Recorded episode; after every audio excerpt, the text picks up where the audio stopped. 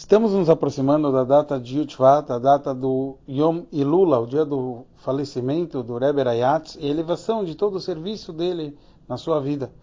O Rebbe nos traz que temos duas coisas que saltam os olhos no serviço do Rebbe Rayatz. O primeiro, a Zerizut, é a rapidez e dedicação no serviço.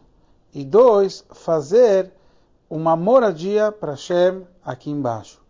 Nesse conceito de Lassod dirá Loid Barach Betachtonim, fazer uma moradia para Hashem aqui embaixo, existe três pontos. Primeiro é Lo, para ele, é Leatzmuto, para a essência divina. Segundo é uma dirá, quer dizer, uma moradia é um lugar fixo.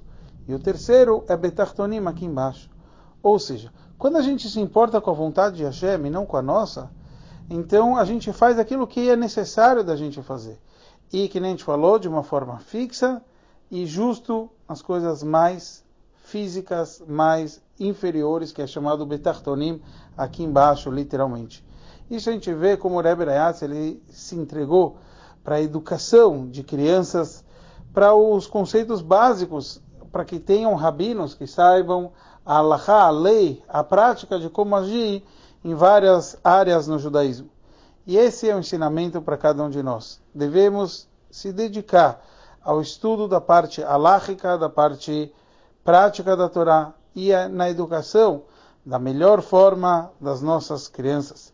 E daí a gente vê o sucesso, um sucesso acima da natureza, o sucesso da vontade divina, como a gente vê que aconteceu lá na, na, naquele local, quer dizer, tanto na Rússia e depois etc, etc tudo através dos shluchim, dos emissários do Rebbe.